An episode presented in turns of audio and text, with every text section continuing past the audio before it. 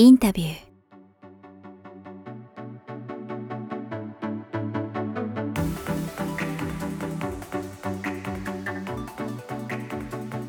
今日はですね、えー大人の放課後ラジオでおなじみの、えー吉水ノアさんとですね収録後、えー無理を言ってですねお話を伺いますがノアさんよろしくお願いよろします。しくお願いします。急にかしこまりましたねやだもう。さっきまで普通に喋ってたんです 本当ですよね。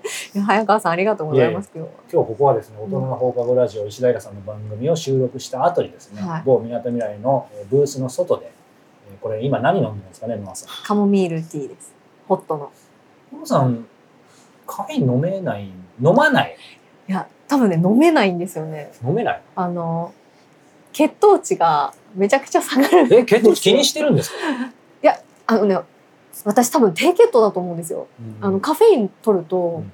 冷や汗出てきて頭意識が朦朧としてきちゃってみたいなことが結構何回かあって多分カフェイン合ってないんだなと。思って空腹に飲んだらもう本当にダメです。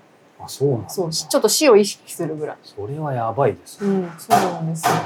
そうかそんな吉水ノアさんこれね聞いてる方見てる方もねあのーまあ今お話したようにご存知の方も多いと思いますけど、えー、と僕が、えー、と大人の放課後ラジオと石田イラさんの番組やってる中でもう一人のねパーソナリティでもう2020年からだから4年え？足掛け4年ぐらい。もう4年目ですよ。20212223だから4年。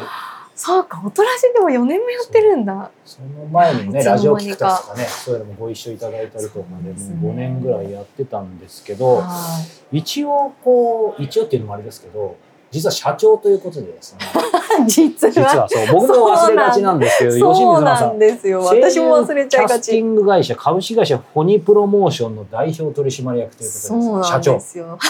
はい社長この めちゃくちゃいじられましたよね。やこの会社いつ立ち上げたんですか、今、うん。えっと7月が決算なんで、まあ、ちょうどいいですもう今今月から4年目になります、4年？もう4年、んそう。すごい。だってそうですよ。だって「おとらじ」始まったぐらいの時に作ってるから。そうだよね。そうなんですよ。4年目。だから丸3年も経ったって感じ。懐かしいですね。僕らそのねお仕事一緒にさせていただいて多分5年6年目ぐらいですけどその時はまだ立ち上げてなかったですもんね。そうです。何してました私あの時。いろいろ人生相談。し合ってましたね。恵比寿駅覚えてますか？恵比寿駅の屋上のカフェとかで。懐かしいですちょっと早川さんいいですかみたいな感じで。懐かしいね、相談する人間違ってるんで、イヤさんにお連れしたっていう、そういういやいやそんなことないすですよ。もういろいろ助けていただいて。いやいやいや。まあそう。この会社ってでも声優キャスティング会社っていうと、うん。あ、声優をキャスティングする会社なんだなっていう、すみません、ぐらいしかわかんないです。けど、ど、どんな会社なんですか？えっとはい、これ一行あらすじですよね多分ね。いやいやいや次回やる。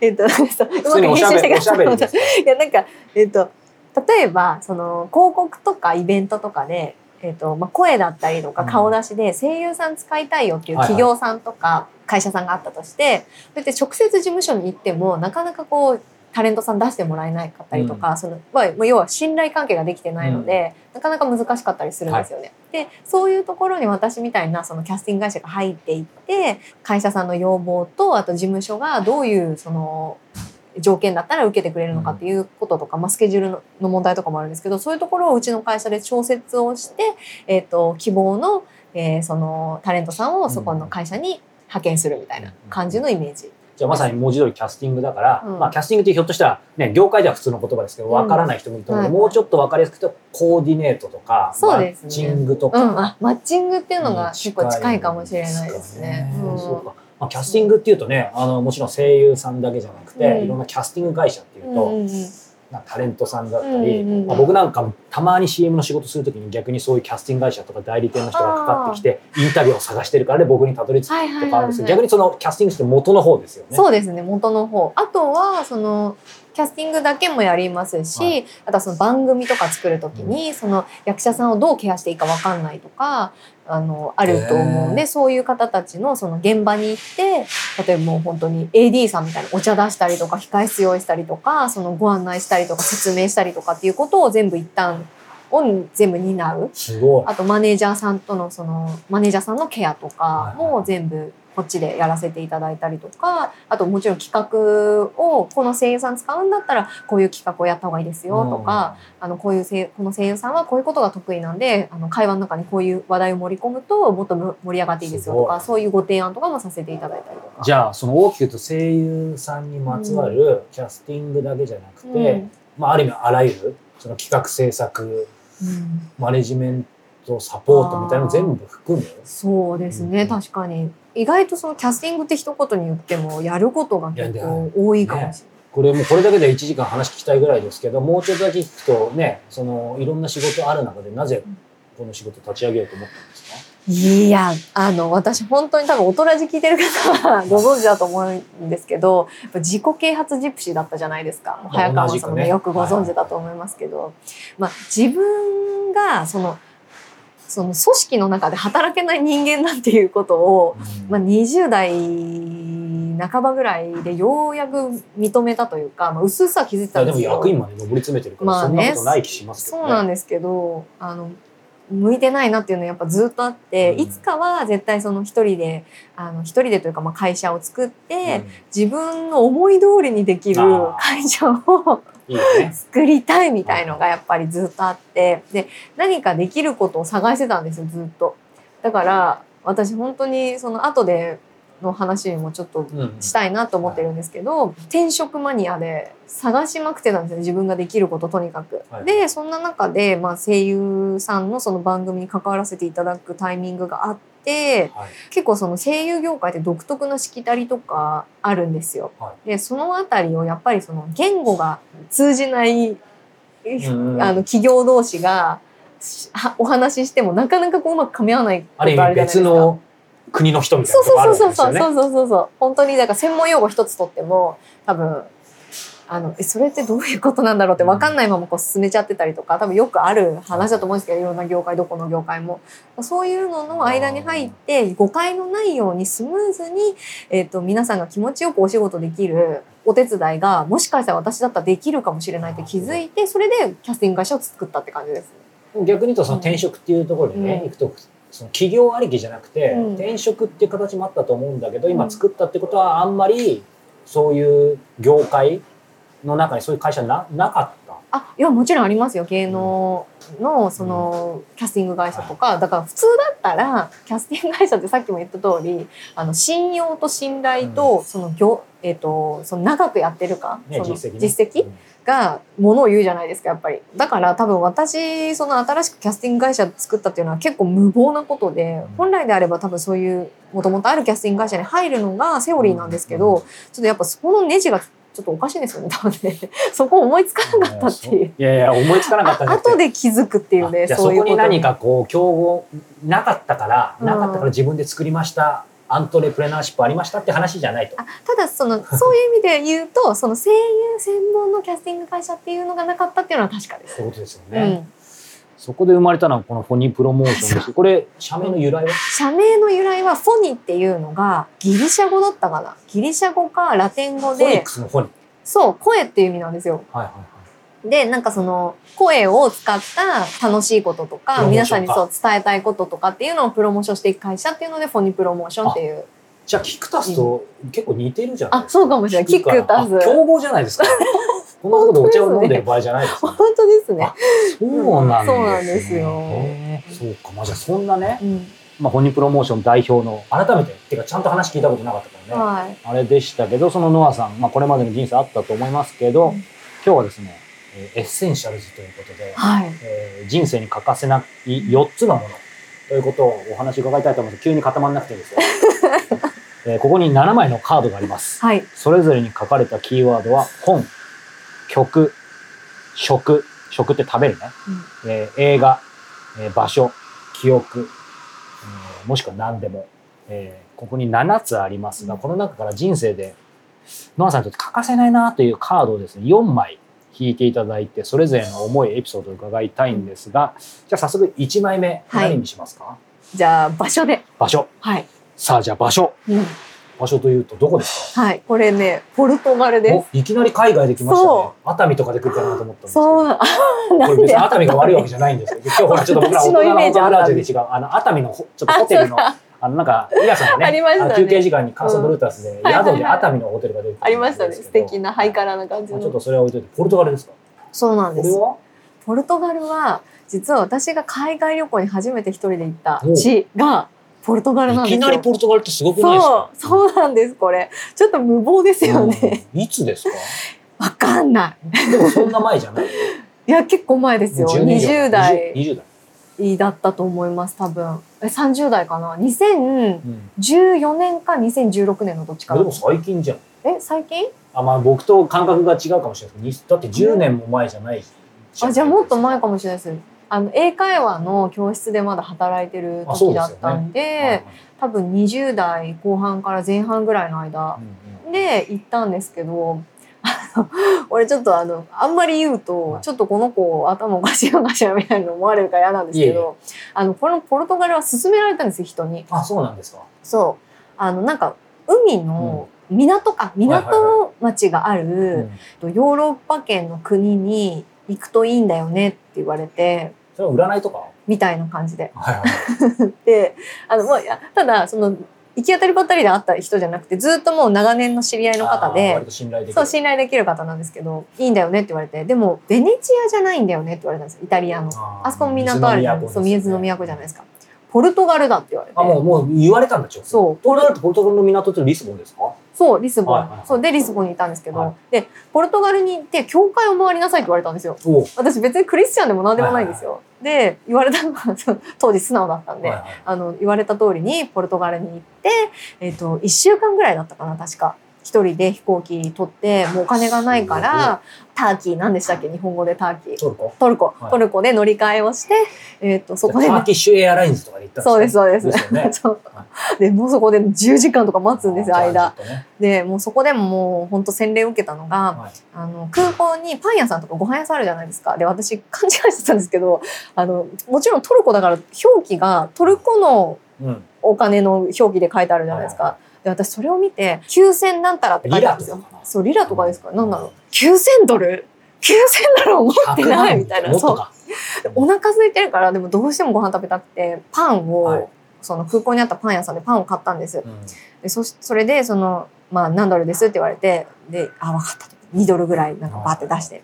そしたらお釣りが来るはずだったんですけどお菓子をくれたんですよ。うん。でえお釣りが来ないと思って。なんか変なよくわかんない白いコーティングされたあのナッツのお菓子なんですけど、へお菓子をもらっーて、はいでえこれもしかしてなんか詐欺かなとうん思って、でもね言えないから、うん。とりあえずお菓子を持って帰ってたんですけど後々気づいたらあお釣りの代わりにお菓子くれたんだと思って。これ、うん。結構海外だとありません？空港で？空港で。空港でお釣りの代わりのお菓子って僕今まで数多く言ってますけど一回もないですよそうそれがいきなり最初のそう乗り継ぎで。乗り継ぎで、まだ降りてないのに。そう降りてないのに。でそんな洗礼を受けつつポルトガルに行ったんです。で、まあ、1週間言葉もよく分かんない中あの英語喋れる喋れるとかって言ってたけどもう全然もうやっぱり現地に行ったら喋れないわけですよ。てかそもそもあんまり英語使わないからね。そう英語圏じゃないしね。本当にポルトガルってそうそうなんですよ。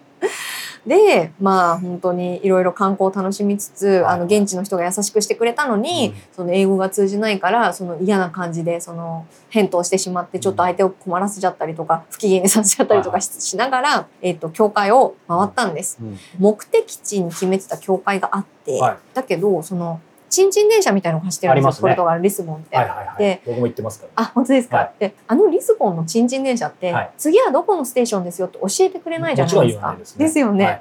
で分かんないからうん。とりあえずみんなが降りたとこで降りたんですよ。とりあえずみんなで渡れば怖くない。日本人ですからね。そうあの w i f i とかも持ってってなかったから、はいはいはい。大体の場所だけ把握して、はい。そのまま身一つでうん。外に出ちゃったから、は本当どこに降りるか分かんなくってうん。で途中でその降りたち降りたはいいんだけど何もなくて。いはい。で分かんないからとりあえずフラフラしてたんですよ、はい。そしたら雨が降ってきて、うん。あの教会があって目の前に、はい。あ教会だと思ってちょっと雨宿りさせてもらおうと思って、はい。入ろうと思ったけど入れなくって、あ困ったなと思ってもうその時もう一人じゃないですか、はい。で海外で言葉も通じないし友達もいないし一人で、はい。どこにも寄り所もなくてっていうので、もう当てもなくまた歩き始めたんです、はい。でそんでふと横を見たらすっごい大きい教会があって、はい。ああそこだったらもしかしたら入れてくれるかもしれないって言って、そこの教会に行ったんですよ。はい。でそんで座って休んでたら、はい。なんか外国人がめちゃくちゃいっぱい集まってきて、うん。で外国人って言っても現地の人だから、はい。私が外国人だったんですけど、はい。日本人一人でその中であの座ってたら、はい。ミサが始まっちゃって。ああ始まるでしょうね。そうで一人でそのなんか礼拝みたいのになんか参加してはいたんですけど、はいなんかなんかね不思議なんですけど、はいなんか心臓がすごい苦しくなってきてそれはなんか閉塞感を感じたってことですか？いやなんかねでもどっちが開放感感じそう？ああミスだったそう息ができなくなっちゃってか。本当に？本当に過呼吸？過呼吸じゃないか。じゃないんだけど、はいなんかこう意識が朦朧としてきちゃってその中で。はいはいはいはいでえー、っと思ってる間に、なんかこう洗礼とか受ける洗礼っていうかなんていうの？なんかその私キリスト教のことミサだかんないから。なんか儀式みたいなのどんどん進行していくじゃないですか。はである時ふっと体が楽になって、うん。で最後なんか言葉わかんないんだけど多分みんなでそのこんな感じですね。あそうそうこんな感じ。はい。あのハグしましょうみたいな、はい。横の人たちとみんなで多分愛を分かち合いましょうみたいな多分こと言ってんですよ、はい。神父さんが。はでなんかみんなで知らない人と抱き合って現地の人と。そしたらなんかスーッと体が楽になっいて。へっていう経験があってなんかわかんないけどその汚れみたいなものを払払ってもらったのかなみたいな。宗教とか全然わかんないけど、うん。私。なんかそういう経験をしたのがポルトガルでそれが初めて行った海外旅行だったっていう。いやでもいいですね。僕もリスも行ってますけど、じ実は個人的に一番海外で好きな場所って、うん。その国じゃなくて、今の話で僕も教会であそうなんで全然別にクリスチャンでも何でもないんだけど、何とも言えず僕はミサ参加したことないんだけど必ず入るんですよ。あの教会で座ると、うん。まあ、ちょっと意味合い違うかもしれない。やっぱりなんか、まあ、本当にメディテーションじゃないけどなんか、ね。あの空気が違うまあ、日本でいうと、ね、神社とかだと思うんですけど、なんか気持ちが安らかになるっていうか。で天井も高いじゃん。そう。空気がシーンとしてる感じしますよね。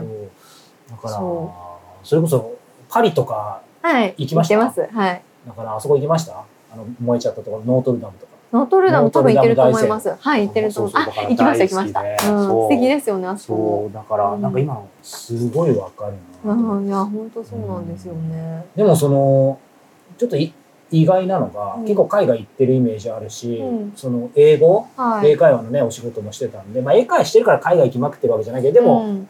逆に英会話の先生とか先生というかスタッフで働いててう、ん。割とその海外たのはなんかイメージとしてはあ思ったよりなんか後なんだなっていう。そしていきなり、まあ、ポルトガルいきなりポルトガルっていうのはさっきのね信頼できる方もってあると思うんですけど、それまで海外。あありますあります。だってうん。ね、まあ、大人じで言ってるからいいと思いますけど、うん。ね、もう最初の就職というか働くのも 中国中国行ってますもんね。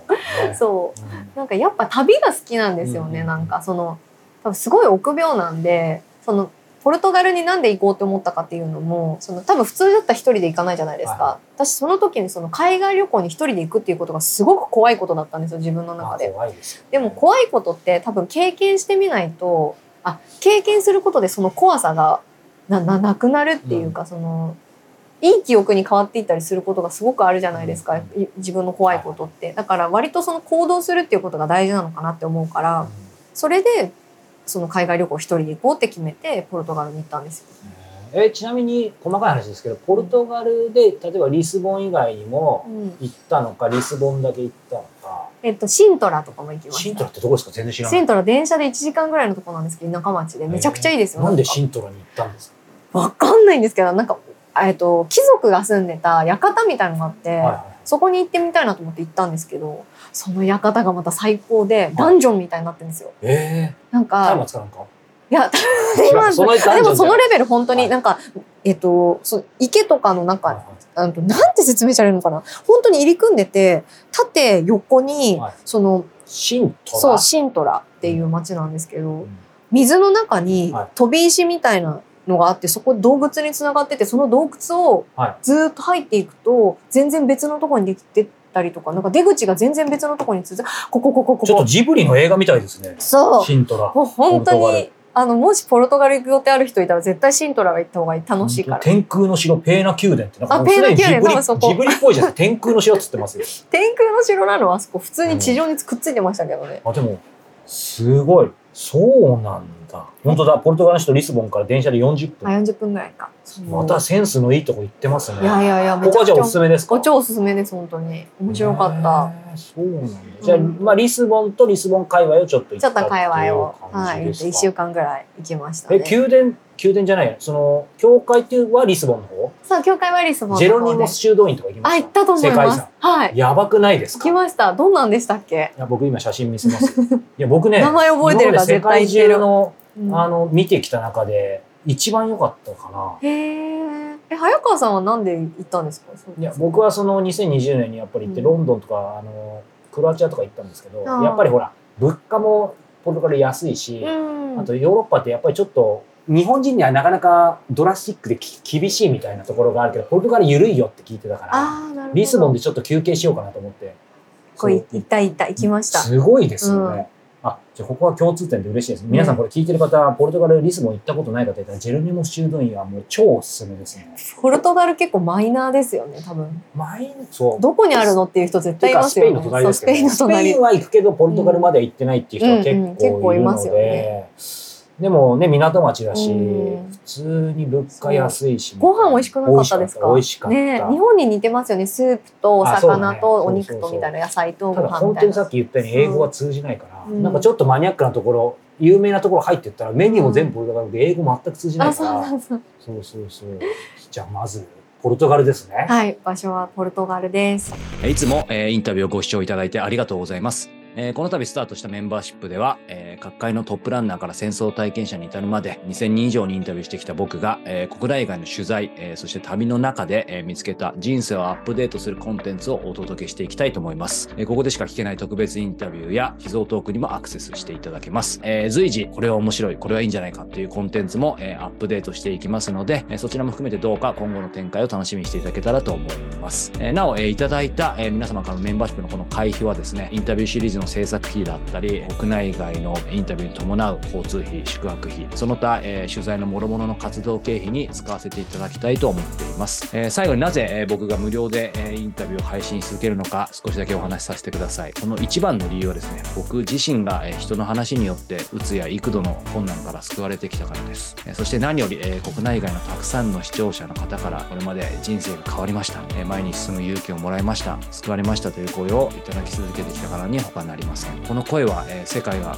コロナ禍に見舞われた2020年頃から、一層増えたように思います。これは本当に、ありがたいことです。ただ、同時に、それだけ、心身ともに疲弊したり、不安を抱えたりしている方が増えていることに他ならない、まあ、その裏返しであると僕は強く感じています。正直に言えば、各僕自身も15年以上前に起業して以来、最大のピンチと言っても過言ではない時期を、この数年送り続けてきました。でもこんな時だからこそ、守りに入ることなく、インスピレーションと学びににあふれる、まだ見ぬインタビューを、えー送り続けることが、えーインタビュアーとしての、えー自分の使命なのではないかと強く感じています。えー世界がますます混迷を極め、先の見えない時代だからこそ、えー僕はインタビューの力を信じています。えーこれまでのようにトップランナーや戦争体験者の方への取材はもちろん、今後は僕たちと同じ姿勢の人、普通の人の声に耳を傾けたり、えーややもすると内向きになってしまう今こそ、海外でのインタビューに力を入れていきたいと思っています。えーそして、彼らの一つ一つの声を音声や映像だけでなく、え本としてもしっかりと残していきたい。そう考えています。えそんな思いに共感してくださる方が、えこのメンバーシップの一員になってくださったら、これほど心強く、そして嬉しいことはありません。えーぜひメンバーシップの方でも、え皆様とお目にお耳にかかれるのを楽しみにしています。え以上、